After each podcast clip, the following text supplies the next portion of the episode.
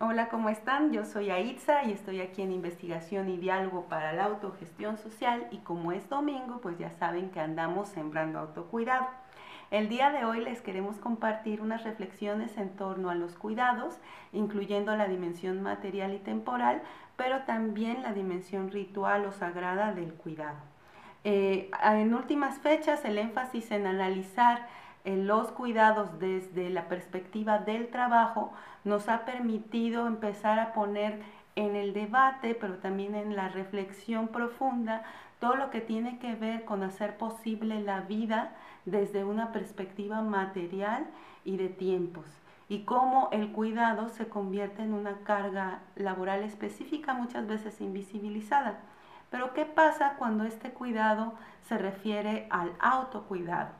También lo vivimos como una carga material eh, y una carga temporal que es, eh, que, no, que es innegable y que me parece que es necesario seguir apostando a reflexionar desde ahí. Sin embargo, esta, este énfasis en lo material eh, tiene como la particularidad de que nos puede hacer olvidar otra dimensión que es súper importante y que me parece que, que en la reflexión de hoy podemos poner en la mesa. ¿Qué pasa si ritualizamos los cuidados, si ritualizamos nuestro autocuidado? Si bien es cierto que para todas y todos el procurarse eh, autocuidado se convierte en una tarea muy complicada, eh, por las cuestiones materiales, por el tiempo que tenemos, por los aprendizajes que hemos tenido en relación a qué lugar ocupamos en esta lista de prioridades interminables en las que nos vemos inmersas, inmersos, ¿Qué pasa si empezamos a ritualizarlo? En estos tiempos en donde todo apunta a que tenemos que cuidar nuestra salud y que entonces hay que ser responsables y etcétera, una serie de, recomendaciones que hay que seguir para entonces sí cuidarse, eh, me parece crucial eh, apostar a la dimensión ritual porque esta nos permite regresar a la noción sagrada de cuidar de nosotras, de nosotros con el tiempo y los recursos disponibles que tengamos, que sabemos que son siempre limitados y que son injustamente distribuidos, eh, me parece que apostar a mirar ese acto chiquito que hacemos todos los días por nosotras como algo sagrado, nos puede permitir potenciar como esta idea de generar buenos hábitos, ¿no? Que siempre nos, nos lo colocan desde una cuestión a veces muy fitness o muy eh, de, responsabilidad incluso social, de buenos ciudadanos y ciudadanas. ¿Qué pasa si entonces tú apuestas a ese acto pequeño como alimentarte mejor, ¿no? de, de alimentos más saludables como un acto ritual? ¿Qué pasa si estos hábitos que quieres ir generando en ti los vas considerando como actos rituales, como actos sagrados para ti?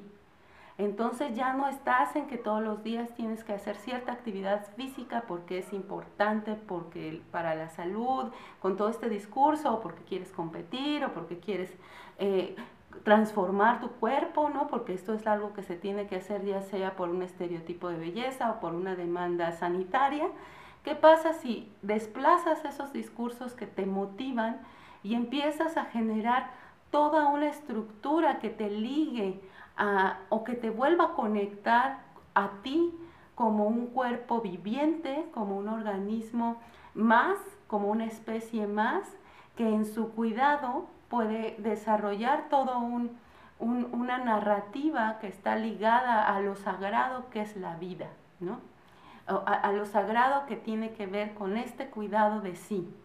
Em, ¿Cómo hacerlo? Pues ese siempre es como eh, el cuestionamiento fundamental. Yo les, les compartiría un poquito mi experiencia, ¿no?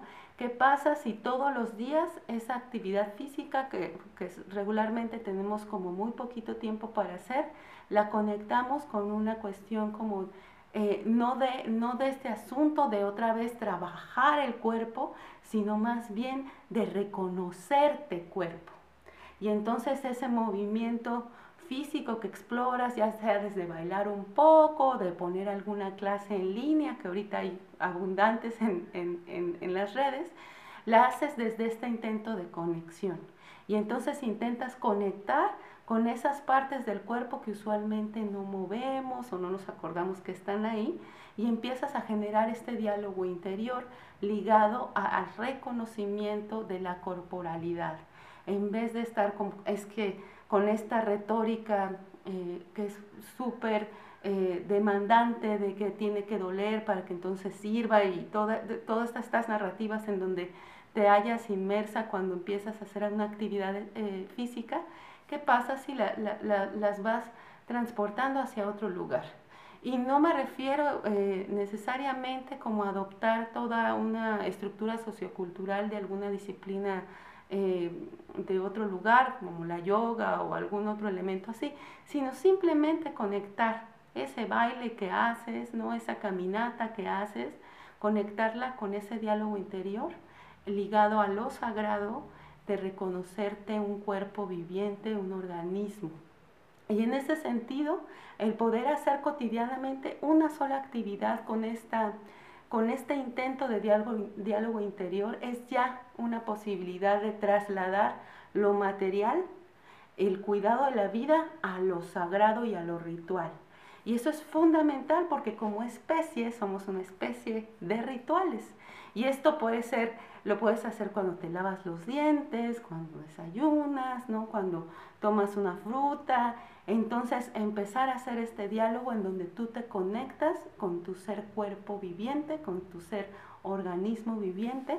Eh, y en ese sentido no requieres como deligarte o desligarte necesariamente de una tradición religiosa o espiritual específica, sino simplemente reconocer cuerpo, reconocerte también breve, reconocerte también eh, necesitada y necesitado de ese cuidado, ¿no? Y, y, reconocer que en ese momento preciso tú puedes ser quien te lo dé, ¿no? Cuando te lavas la cara, cuando comes un poquito de algo que te gusta mucho, y, y reitero, cuando haces cualquier actividad física, ¿no? Y entonces darle eh, rutina a esos rituales, que es mucho más enriquecedor que estar siempre pensando desde la narrativa de la carga laboral, ¿no? Es el trabajo emocional de hacerte cargo de ti misma, el trabajo emocional de eh, hacer ejercicio todos los días, de comer bien. Esa narrativa es fundamental para reconocer la materialidad y la injusticia de cómo se distribuye el tiempo y los recursos pero ya al, momento de tratar de hacer transformaciones sobre nuestras vidas, pues se convierte en una losa, una losa gigantesca porque sabemos lo que el trabajo significa en el capitalismo. Y entonces eh, poderla hacer un lado y conectar con nosotras desde lo sagrado nos parece una apuesta súper interesante para explorar lo que es el autocuidado y sobre todo para seguir sembrando autocuidado pues no sé qué les parezca, pero ojalá puedan eh, interactuar un poquito con nosotras y contarnos cómo les va a ustedes en estos intentos, en estos intentos siempre amorosos de estar sembrando autocuidado. Sin más por hoy, pues me despido. Yo soy Aitza y ya saben que aquí andamos en investigación y diálogo para la autogestión social.